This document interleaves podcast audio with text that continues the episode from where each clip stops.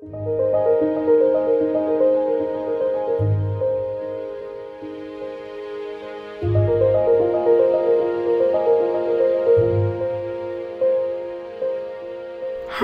我是左边茶水间的创办人 Zoe，欢迎来到我们二零二三冬季特别企划。我是谁？在这一系列的节目当中，我邀请了我的生命教练 Natasha 一起来与我对话，聊聊人生中那些让你感到无力、无解、迷惘、茫然的大灾问：我究竟是谁？我的使命是什么？我活在这世界上的意义又是什么？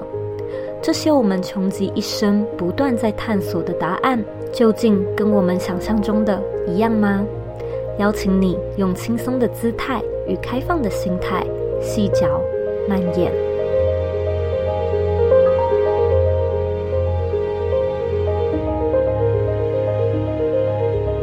在上一集的节目当中呢，我们聊到了，无论有没有找到自己的 purpose，都可以用某一些方式适合自己的，或者是听听看别人怎么做的不同的方式，来帮助自己回到一个可能比较感恩。或者是比较有神性、内在比较有力量的状态。那刚才呢，我在跟 Natasha 就是休息时间闲聊的时候，我就也聊到了我自己的 purpose。所以呢，在这边我也想要分享一下，说我自己的 purpose 可能还不是很正确，但是我其实近期一直有一种感觉浮现了大概两到三次是。好像可能就是在冥想，或者是自由书写的时候，或者就只是散步的时候，我脑中冒出了一个声音吧。然后那个声音就是告诉我说：“诶，我的人生好像就是来玩的。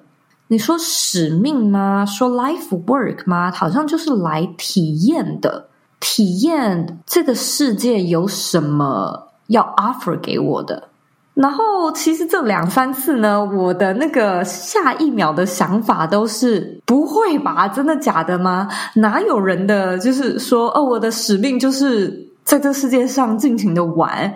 哇，这听起来多讨人厌啊！所以呢，我马上就是又进入一个，应该不是吧？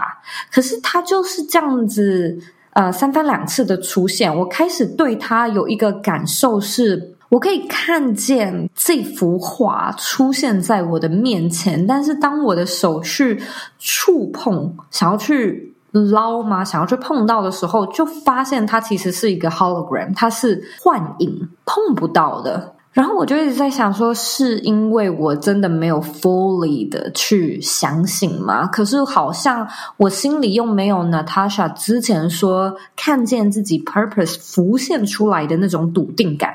还是不太确定，说这是我之后的活法吗？就是每天就这样体验着，体验着我的生活。你应该也遇过很多的客户会像我这样子吧？就是感觉好像看到了些什么，可是又不太确定这是全貌吗？嗯，你刚刚问自己一个很有趣的问题，就是这就是我从现在开始要。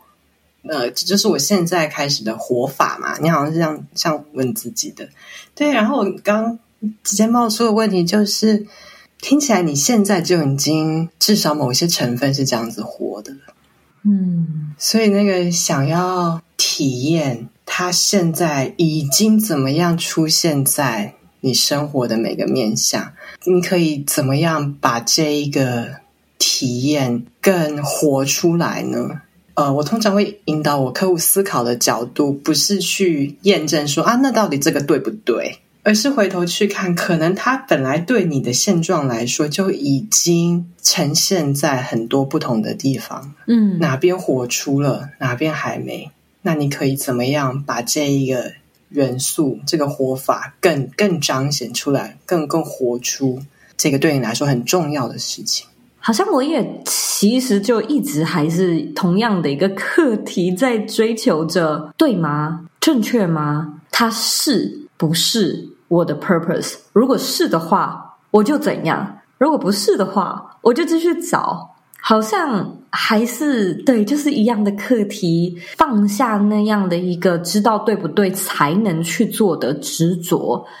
而你的引导可能就是，其实你不用知道对或不对，你可以就现在看看已经存在的现实日常中哪些事情偏向这个，哪些可能没有。对，没错，去看那一些已经可能会指引到一些答案。看到那些你已经活出体验的感觉，你可能在回忆、在发现的同时，就会觉得哦，那几个 moment 其实我是感觉很 on purpose 的。那那一些好像还可以在更多这个元素的 moment，好像就是那一些我我比较困惑、比较不知道自己在干嘛。那一个尝试的方向就是哦，怎么样更活出这个元素，去从自己的已经里面发现。而不是从那一个、哦，我不知道这个对不对，那个位置里面去找对的答案。那你可不可以再帮我们复习一下？你说那种 living on purpose 的感觉是一个什么样的感觉啊？其实我倒会想要反问你哦，就是你觉得你有活出体验，你有活出你在玩的时候，是是什么时候？是什么感觉？我有一个发现吧，是我的适应力极好，然后我的身体也很好。我觉得这真的是我生命中最棒的财富之一，就是我非常少生病。我如果生病的话，我也很快就好了。跟我老公去同一个国家旅游，他就是那个会水土不服、拉肚子的人，我就是可以直接去当。地的那个去吃他们的 street food 都完全没事的那个，这是这只是一个生生活中的小事，可是就是从这样子这样子拼拼凑凑，我就有发现我很适合不断的去旅行，我很适合到处走。以前只会觉得旅行就是我热爱的事情，我就是喜欢到处吃、到处看、到处玩，然后去不同的国家看他们不同的文化。可是现在其实想了很多事情，拼拼凑凑，我都觉得我好像生来真的是很适合做这行，很适合做这一个，身体很能够承受不同的时差。很能够适应当地的文化，对于天气是冷是冷是热，也都很可以 handle。然后我觉得我工作上面也非常的能够去做远距的工作，我很可以线上协作。做时间上面的管理，就是这些事情我还蛮有条理的。就以前只会觉得那那是我的个性吧，没有什么特别的。可是现在感觉就是一块一块拼图拼起来，我觉得我好像正在拼一个东西，我还没有，我好像还没有找到那个 last piece。可是我开始有一些线索，一直就觉得我好像是 meant to do what I'm doing。现在的我可能会觉得我的生活的能量比较低，因为我大部分的时间都是在家里工作。但我很常就会发现，有的时候能量低，我其实就是需要去图书馆，需要去咖啡厅，需要去不一样的咖啡厅。嗯，我觉得你描述的真的很好。我就可能还有听到另外两个，就是他给你能量，然后另外一个好像那个那个动力来源，那个动机是由内而发的。自发的，不为了什么，不为了什么结果，你就是想要，你就是被召唤、被吸引去想要体验新的东西。我觉得这两个，呃，还有你刚刚说的契合等等，这些都对，就是那种好好对哦，好契合哦，哦，我做这件事的时候，好好好有能量，我是由内而发的想去做的。有时候我会听到我的客户说，他可能回头想他一整天。他只记得那几件事情，对他来说是 really matters。他可能忙了一整天，工作忙了一整天，但对他来说，同理、共感、服务是他的 purpose 的主题。然后他就会自然而然回想他一天的时候，会觉得啊，最重要的几个 moment 是当在茶水间，同事过来跟他倾吐。他回想的时候，就只想得到那几个 moment，觉得哦，对，这这几件事情是今天比较有意义的事，其他好像都是 tasks。我觉得这个也是另外一个可以去回头验证自己已经活出 purpose 的一些指标。嗯，但我觉得那个方向，其实我们刚刚在讨论方向是，也是跟我自己的体验很一致的。就是在所谓找 purpose 的时候，不是去看尽一个未知的啊，到底对不对？而是一个回头看，哦，我的确有那一些 moment 让我觉得特别契合、特别对、特别被召唤、特别有能量。从那边开始去发现，我觉得这是很棒的方向。好像真的也不用太过执着，就是你你就是过你的生活，你好像本来就是很本能的，你就是不自觉的去做一些，也许现在会被我们称之为是 purpose。的事情，只是我们都没有发现，只是我们都没有看见。我们可以放手，让宇宙共同驾驶。然后你也提到，宇宙是友善的，可以腾出一些空间。嗯，这个生命的交响曲呢，你只是其中之一。就是万事万物有很多都不在你的掌控之内，但是它依旧美好。我相信，这对很多人来说呢，甚至对我来说，我第一次听到你这么讲的时候，我都觉得有一点太灵性了。嗯，这这也不是贬义，可是我就会觉得离我好远。现在听起来会觉得，哦，it makes sense，就是我我我开始经历了这一遭，所以我开始懂了。可是。我相信，对有些人来说，他可能还是会觉得我们这一系列聊的东西都有点太空泛，甚至会不会太宗教？宗教意味是还好啦，但就是比较灵性层面一点。我其实也觉得，就像是刚才找到 purpose 的、看见 purpose 的那个例子。那 Natasha 也一直去提到你的那个 being，你的那个状态，是你能不能够看见跟感知到的一个最主要关键。可是，如果你发现你很努力，呃，对于这个议题很有兴趣，可是怎么好像一直不见效果吗？或者是好像就是觉得一直卡关的时候，或许就是你可以腾出一些空间，让宇宙一起来驾驶的一个契机。那。我这里想要先丢一个我过去一直很好奇的想法，想要跟你讨论。就是我第一次听到你那么说的时候，我知道这可能是一个悲观主义的想法，但是呢，我心里就想说，宇宙这么大。宇宙是善意的，这个感觉不能说是错误的，但它毕竟在这个无限的宇宙中，难道不会有邪恶的宇宙吗？就是我不断的去相信说宇宙是善意的，这是盲目的吗？我觉得客观事实是什么？我的确不知道，到底有没有存在一个所谓的客观事实？其实。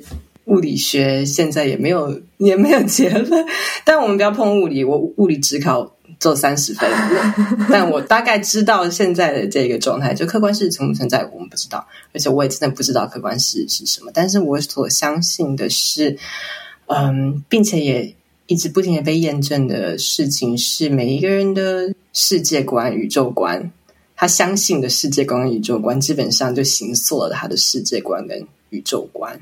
为什么会这样子？因为我的世界观决定了我的行为，我的行为决定了别人会怎么样回应我。那别人怎么回应我，就会是我感受到的世界。所以，真的某方面而言，一个可能性是我的世界观形塑了我的啊，我怎么看，我怎么相信我的世界长什么样子，它就形塑了这个世界长什么样子。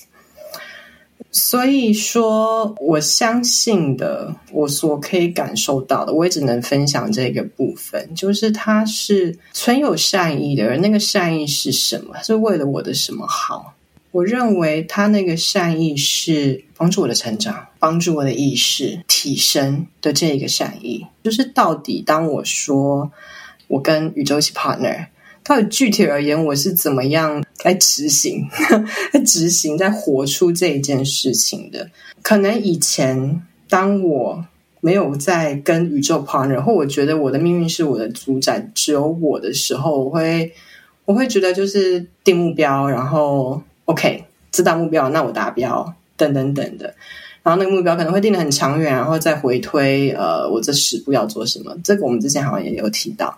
但是现在跟宇宙一起 partner 的感觉是什么？我觉得第一个，第一个是我看见我眼前的这一步，我看见我眼前我可以控制。然后第二个，我觉得这个很关键，就是我要 make sure 这一步跟我是对齐的。这一步它的那个核心驱使并不是恐惧。并不是来自我觉得我应该要怎么样，并不是来自哦，我觉得我这个还不够，所以我要一 I should 或者是 I must，并不是来自这个。要 make sure 这一步是来自我们刚刚讲的那个内在动能的感觉，是是我真心想做的，跟我是对齐的，并不是因为我怕什么、担心什么。然后 make sure 之后看到这一步之后，然后第三步就是我淋漓尽致的去把这一步踩好，我尽力的把这一步踩好、做好、踩踏实。第四个也是一个比较比较颠覆我以前概念。第四个就是开始放下对结果的执着，并且相信对的下一步以及资源会在最好的时机，以最好的方式呈现在我面前。然后最后一个第五个就是。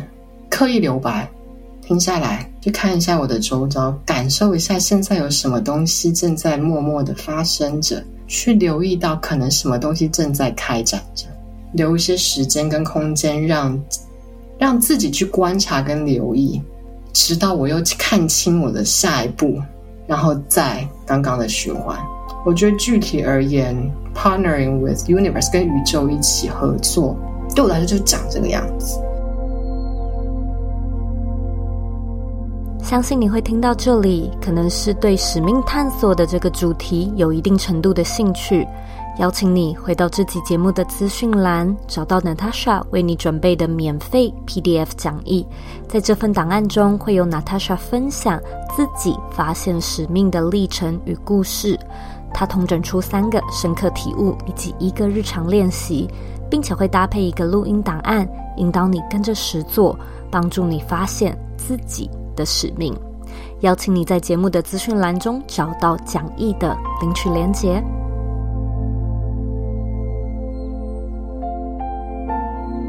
我觉得到这边，我我脑中冒出的一个问题，然后也是我。一开始会遇到的问题，我的手如果不在方向盘上面，那我不就出车祸了吗？或者我们两个一人一手，我们不就打架了吗？很难去理解这一个宇宙的角色，它是怎么个支持着你？嗯，我觉得完完全可以理解。我真的可以相信吗？核心就是我真的可以相信这个所谓的宇宙，或者是这个万有的力量吗？它是可信的吗？这的确需要尝试，而我觉得我可以分享我自己的尝试。我觉得最最近的离我最近的一个尝试，可能就是我的我的 coaching business 吧。就我刚开始上线的时候，通常企业的训练，或是我以前 MBA 的训练，就说好，你现在有这个 business，那你的 target 是，比如说哦，我想要在本季有。十五个新的 clients，它等于是多少的营收？叭叭叭叭，我我必须要做些什么事情来达到这个十五个的目标？我可能要投广告吗？我可能要去参加实体活动吗？演说吗？等等等，这这都非常的有系统跟合理，跟大家都蛮熟悉的嘛。那可能到了第三季末，诶，我有达到十五个嘛？诶，没有做十二个，诶，是怎么了？哪边出了问题啊？怎么调整？那下一季我可以可能可以达多少？这可能是，要是我没有经过这一切的探索，我直觉就会这样做。这听起来其实也没有什么不对，但是我尝试的方式，我觉得第一个是我知道这一个脉络，我非常的熟悉，而且我也体验过很多次不同的场景，不停不同的布景，但基本上那一个故事内容我会很像，那个过程会长什么样子，我可能就会开始哦，诶 OK，我达标了，或者是哎，这边没有达标，出了什么问题？解决好，那下一个目标是什么？那基本上那个感受会是会是这个样子的。途中可能会有一些紧张，有一些快感，然后又更多的焦虑，等等等的，非常熟悉。那我当时就在想，我想要换一个方式，我想要尝试看看到底这个宇宙怎么怎么运作的。所以呢，我那时候眼前所看到的那一步是我。要必须要取得教练最后的一个认证，我要找三个 client 跟他们做，分别做至少六个 session，这个是那个认证的最后的一个要求 requirement。然后我觉得 OK，嗯，这这件事情是我现在眼前看到这一步，而且我的确觉得它是我想要进行的方向。我想要帮助我身旁的朋友有需要的，所以我就放出了这个讯息，就来了八个。我当时的眼前那一步就是我好好把这八个人好好的服务好，好好的尽力把我当时可以做到的掏心掏肺的贡献出来。然后在第一个梯次的四个结束的时候，几乎所有人都问我说：“那他想我们可不可以继续？”我想留下来。嗯，我现在回想起来，就是另外一个开展，预期预想之外的开展。但在那个当下，其实我我却步了，我逃开了。我觉得我我怕，所以并没有让他们留下来。然后又再重复了一次另外一个四个梯次，然后一样的事情又再度发生。他们要求他们想留下来，并且他们可以付费。但这一次，I say yes。这个 business 就开始有真的所谓的金流了，他们开始几乎全部人都留下来，并且他们开始带进他们的朋友，他们的朋友有些有变变成我的客户，有些没有，而之中有些没有变成客户了，又带进了新的客户，就这整件事情开始这样子转起来，然后所以我觉得一直到目前为止，我可以看到的宇宙的痕迹吧，就是那一个我。把面前的这一步做好，确定它不违背我的心，它来自的不是恐惧，而是一个召唤的感觉，它是对齐的。然后的确有一些事情，它就会开展，而即使我没有照着那个开展走，它还是会再回来，再出现一次。我觉得宇宙的痕迹到目前为止是是这样子被我看到。然后之后再发生的事情就是开始有一些介绍的人来，那些介绍的人来，他想要有一些阅读上的说明，在跟我谈之前，他想要有一些理解，所以很自然的，我看到，哎，我现在我现在面前的这一个正在发生、被展开的下一步，是我需要一个媒介，从做一个简单的投影片开始，到了网站，然后当我想要做网站的时候，我突然发现啊，我根本不知道怎么写，我也不知道怎么弄图。然后这个时候就出现了我两个老友，一个会帮我做设计，一个会帮我改文案。他们就在我想要做网页的时候就出现了，然后就就这样子开始了。所以我觉得刚这个例子就是对应到刚刚说的那五个步骤，看到下一步，确定它是对齐的，淋漓尽致的把那一步踩好、踏好，好好 serve 来到我面前的人，或者好好说明我想说明的。然后，并且相信对的开展以及对的资源会在对的时候出现，然后它也的确就发生，然后自然而然的下一步的轮廓样貌，它又会再展开在我的面前，然后我就继续这样踏下去，然后我就这样子开始了。那当然，对比刚刚讲的最原先的那个方法，设立一个十五个人的目标，然后去执行，然后。达标 review，或真的以结果而言，我不知道会不会起到以结果一个营收的结果而言，或许本来第一套做法我会赚更多钱，谁知道？我也没没有真的是有可能，很有可能。但是就是那个宇宙的善意来自哪里？我觉得对我而言，真正的成长并不是在用那一套逻辑换汤不换药的再去体验相同的事情。对我来说，我必须要体验的是以一个。相信以一个比较轻易、轻松、愉悦、更专注眼前、专注过程的方式去执行显化一件事，对我来说，那个才是真正的成长。所以，宇宙在这时候，它的善意就出现，它就帮忙我去，在我刚刚讲的第二个 partnering 的方式，让我看到它真的好像是可以被相信的耶。它没有害我，诶，我也没有饿死。如果这个恐惧是一个比较直白的生存需求呢？例如说我我要缴房租，嗯，我觉得非常合理。而且其实我们的确有很多需要被恐惧驱使的时候，它绝对不是一个坏东西，它它存在有价值，像是生存的时候。当我遇到这样子的状况，我通常会邀请提出这样问题的人，真的去计算你必须要生存。的那个 exact number，那一个金额到底是多少？你知道了你的底之后，你就可以知道那个恐惧它到底是来自于一个真的生存问题，还是来自于你想要证明自己，或是获得认可。如果真的是生存，那啊、哦，当然你必须要被恐惧驱使，你必须要极尽所能的跟宇宙、不宇宙都可以，要要有那样的现金流。但是我觉得我更常看到的是被想象出来的恐惧吧。外面包着的外壳可能是哦，我要生存啊，没办法，我要赚钱。但真正抽丝剥茧之后，发现那个主要的成分其实是我需要被认可，我需要证明。所以我觉得我会想邀请，就是到底那个生存的那个金额。到底是多少？那这个恐惧真的在帮你，真的在作用，真的在 function 到哪边就可以了？有多少的部分，其实你可以放手实验看看，让宇宙一起帮你看看会怎么样。然后我觉得实验的后来的结论是事半功倍了，然后变轻易了，没有这么费力了，过程变得比较好玩了，结果好像没那么重要了，cause I'm having fun。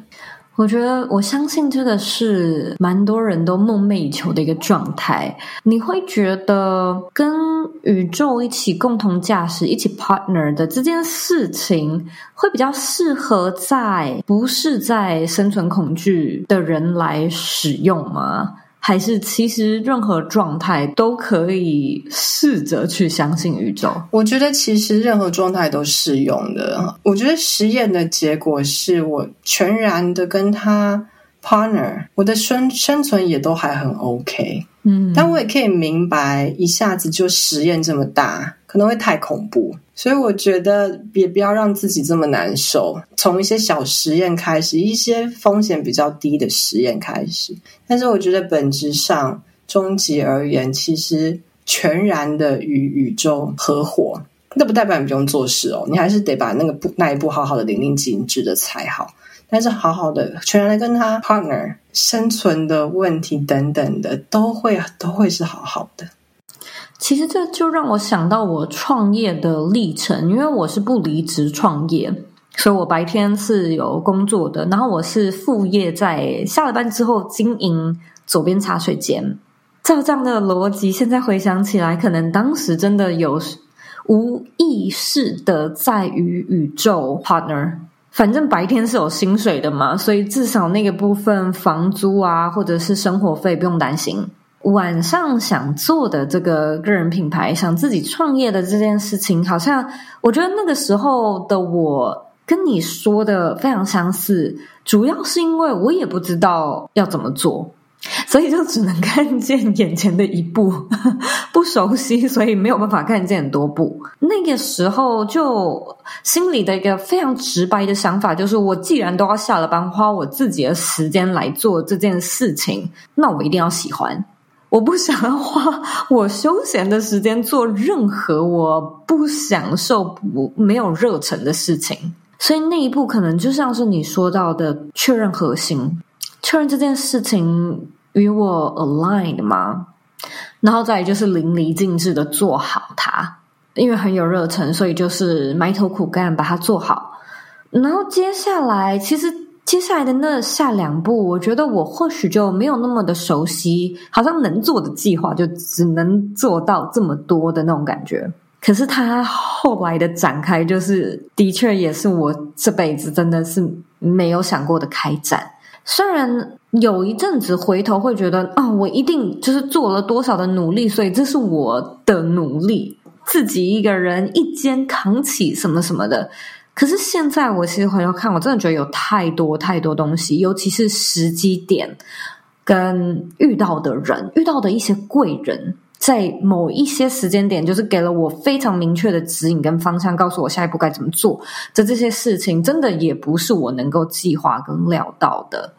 所以这些没有办法理解到的事情，可能就是宇宙的化身吧。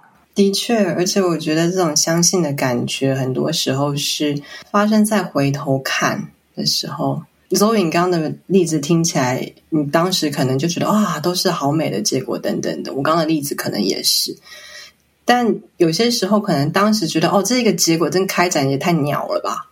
但是回头看会发现，哦，其实那个转折才真的是最适合我的，最能活出最真实的我的，最能让我。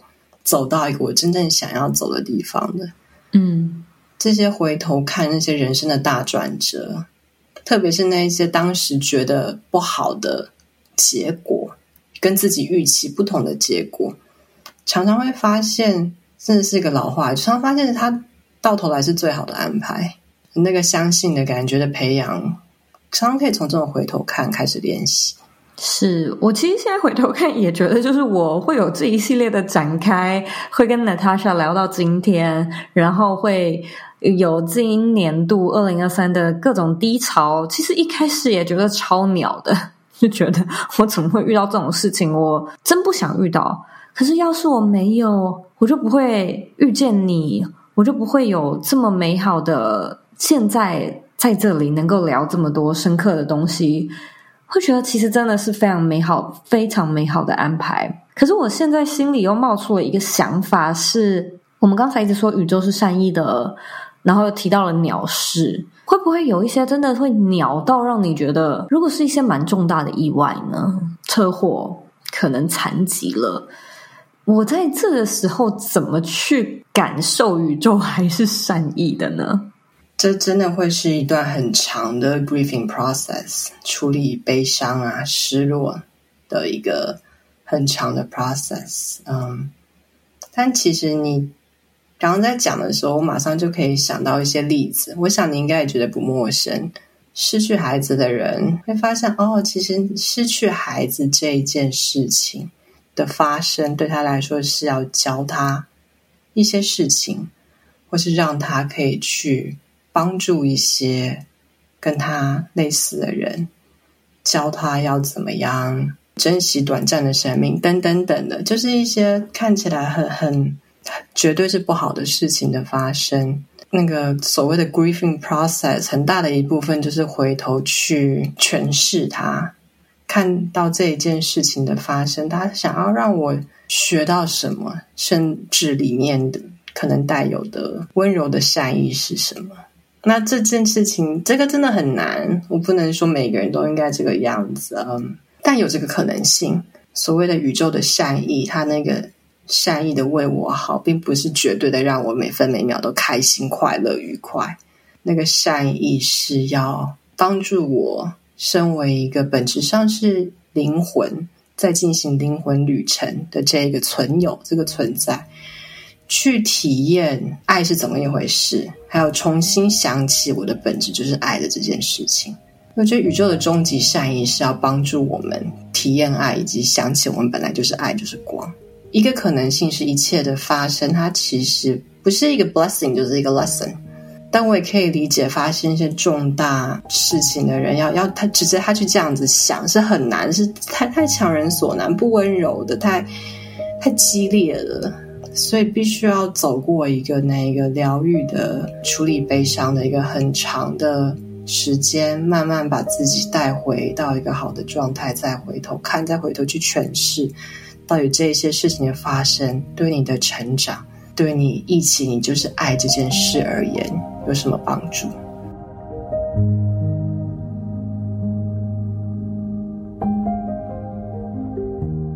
非常感谢你收听左边茶水间二零二三冬季特别企划。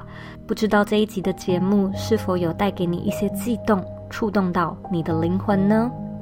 如果有的话，很希望你能到 Apple Podcast 为这个节目留下五星评价，邀请你将此集分享给此刻在你脑中浮现的那个人。也期待能看到你在 Apple 留下评论，分享你对这一集节目的观点、感受，甚至也可以跟我们说说你的故事。你不孤单，你在经历的这些看似没人懂、没人能聊，好像都是庸人自扰的，我们都能共感，因为我们都经历过。如果你想要展开更深层的对话，也邀请你与我的生命教练 Natasha 预约谈话，体验 Life Coaching 的魅力，感受一下它是如何改变了我的世界观与价值观。更多 Natasha 的资讯与预约连接，一样能在本集节目的资讯栏中找到。假设你有任何的问题与想法，也欢迎你回到我的网站或者是我的 instagram 上面与我分享。谢谢你的时间希望我们的节目能够帮助你成长不止找到你的理想生活也带你进入你的理想状态。我们下次见喽。